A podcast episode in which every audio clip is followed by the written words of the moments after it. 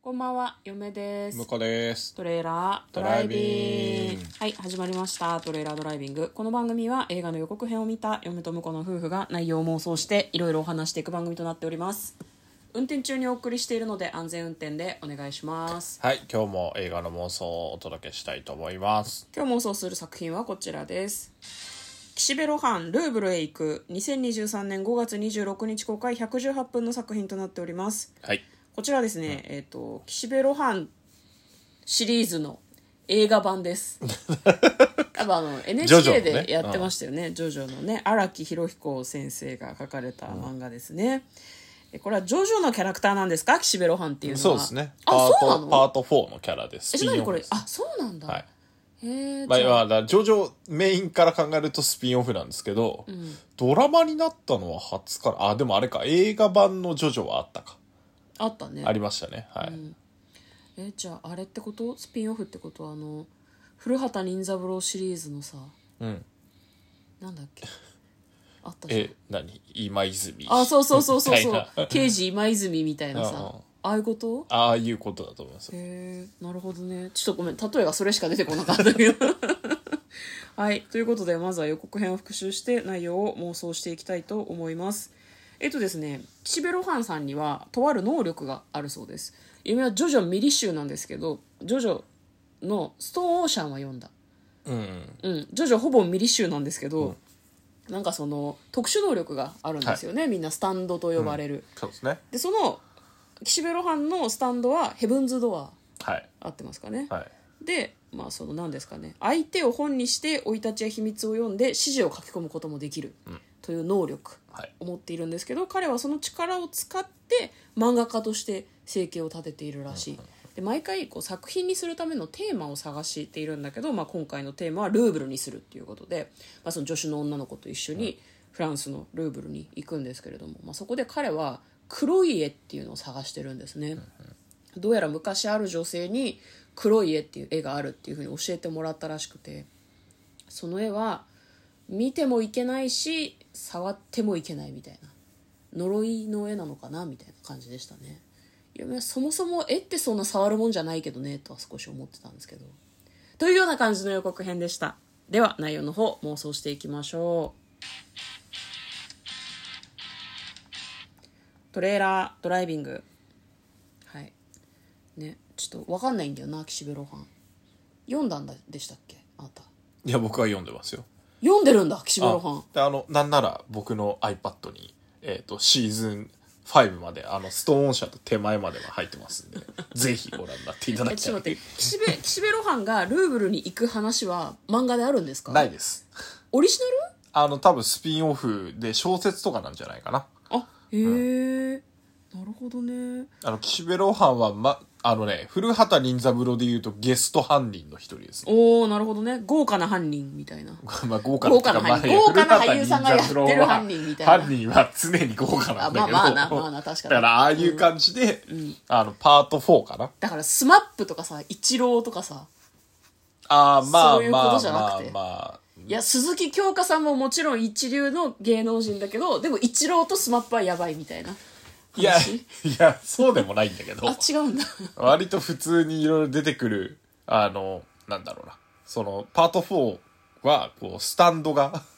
能力に目覚めた人が、んまあ、3まではね、なんかバトルが強かったんだけど、パート4はちょっと、あの、学園ものみたいになってて、はいはいはいで、街の中でいろんなスタンド能力発言する人が出てきちゃったねっていう、大変じゃんいう話で、あの、出てくるキャラの一人なんですよ。へえじゃあそれを本にして次々にあれするみたいなことあだからひあのスタンド能力を使ってるのを意識してる人もいれば気あーづかなるほどねいみたいなのもあうん勝っ手にて、発言しちゃってるから勝手に発動してる能力もあるってことかでスタンド能力で露伴先生はあの意識して使ってはいるんだけどそれ自体がなんて言うんだろうなスタンド能力持ってるからちょっとこ何あの接触する時に緊張感があるわけ主人公側としてはなんか余計変なことされるんじゃないかとかああなるほどねでも別に変なことしてるだけじゃなくてあのその能力を自分の人生に生かそうとしてる人もいて、そうね、うんまあ、あの、古畑の例えからいくと犯人になっちゃうんだけど、うん別に犯人ってわけじゃなくて、はいはいはいああなるほどねそう。だからその後も、あの、出会ったけど、普通に街の中でう、んスタンド能力をうまく使って生活してる人もいるしあ、みたいな世界観がパート4なんですよ。そうなんだ、ネタバレいやっぱネタバレではなくて、 では全なくてね体的にはそういう感なじるでほ。どじゃあこの作品内にスタンドを持った他の人物が出てくる可能性もあるということですかね、まあ、スピンオフなんであってもいいかなと思うんですけどん割とそのなんて言うんだろうなそのパート4の舞台になってた街が特殊みたいな感じだったから、外に出てってたらまあそんなに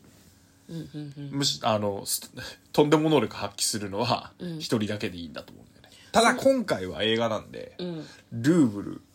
でスタンド能力が発現してるのが絵かもしれない。じゃない、うんだからそのなんだろうその黒い絵にスタンド能力で何らかの細工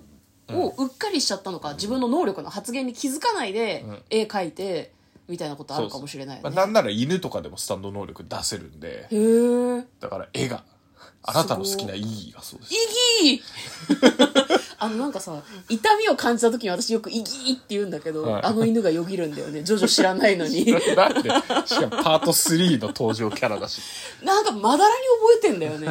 だから私の中であ読んのではいたチワワみたいななんかなんかチワワじゃないんだけど、まあなんかちっちゃいさ、まあまあまあちっちゃいですねあのあとね SNS で流れてくんだよねあなるほどね、うんそういう情報だけ集めてるね、あの目玉がちょっとグリッとした犬だよねそうそうそうそう白と黒のそうそうそ知うってんのよ ジョジョはもうだってネットミームだもんほぼ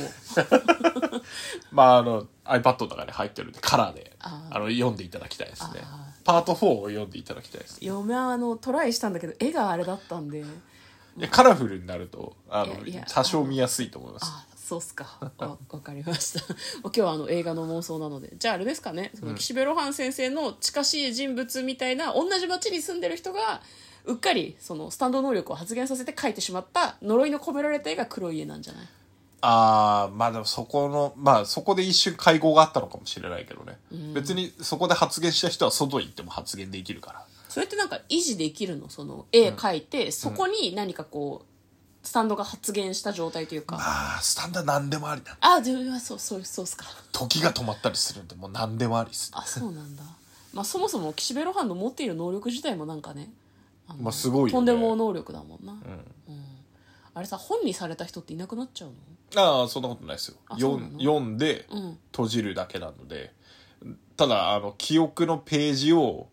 破っちゃうとそこの記憶がごっそり抜けたりうんで逆にあのロハンさんが、うんあの白紙のページに書き込むとうん自分の記憶の中にそういう風なものが入ってきちゃうみたいな感じだったと思いますあ書き込むとその命令に従うっていうのはあったと思いますねなんか記憶のすり替えまでできたからちょっと怪しいですただ、うん発展系なんで、うんスタンド能力が進化してますんでへえ都合がいいなので、んあのパワーアップしたらそういうこともできるかもねペーページを差し替えたり、はいはいはいへまあ、破って記憶消え消えちゃうとかはあったと思いますねえなんかあれだねスタンド能力が発現した人はなんか人の人生をこう自分の思う通りにできそうで悪用し放題みたいな感じがしますねまあロハン先生はちょっと特殊系ですね、あそうなんだ、うん、あのハンターハンターでいうと特筆系だと思いますね、どんどん別の漫画を入れるのやめなさい よそうね、うんうん、じゃ特質系あなあんだのひたすらパワーみたいなスタンド能力もあるしうんうんうんうんなるほどねでも一応いい人なんでしょえ 岸辺露そ伴れはは悪いやつ説もあるってちょっとちょっとネタバレレになっちゃうんあなるほで、どね別に悪いやつじゃないとは思いますけどそんなこと言ったら人間は別に悪いいいだけでそうそうこそうう区別まあまあできないと少はなく思とうけど、もなんかあれだよねあの何シリーズ全体の通してあのすごいラスボスとか、うんそういうわけではないですねなるほどねじゃあまあ黒い絵が黒い絵を探そうって岸辺露伴が急に言ったけれどもそれは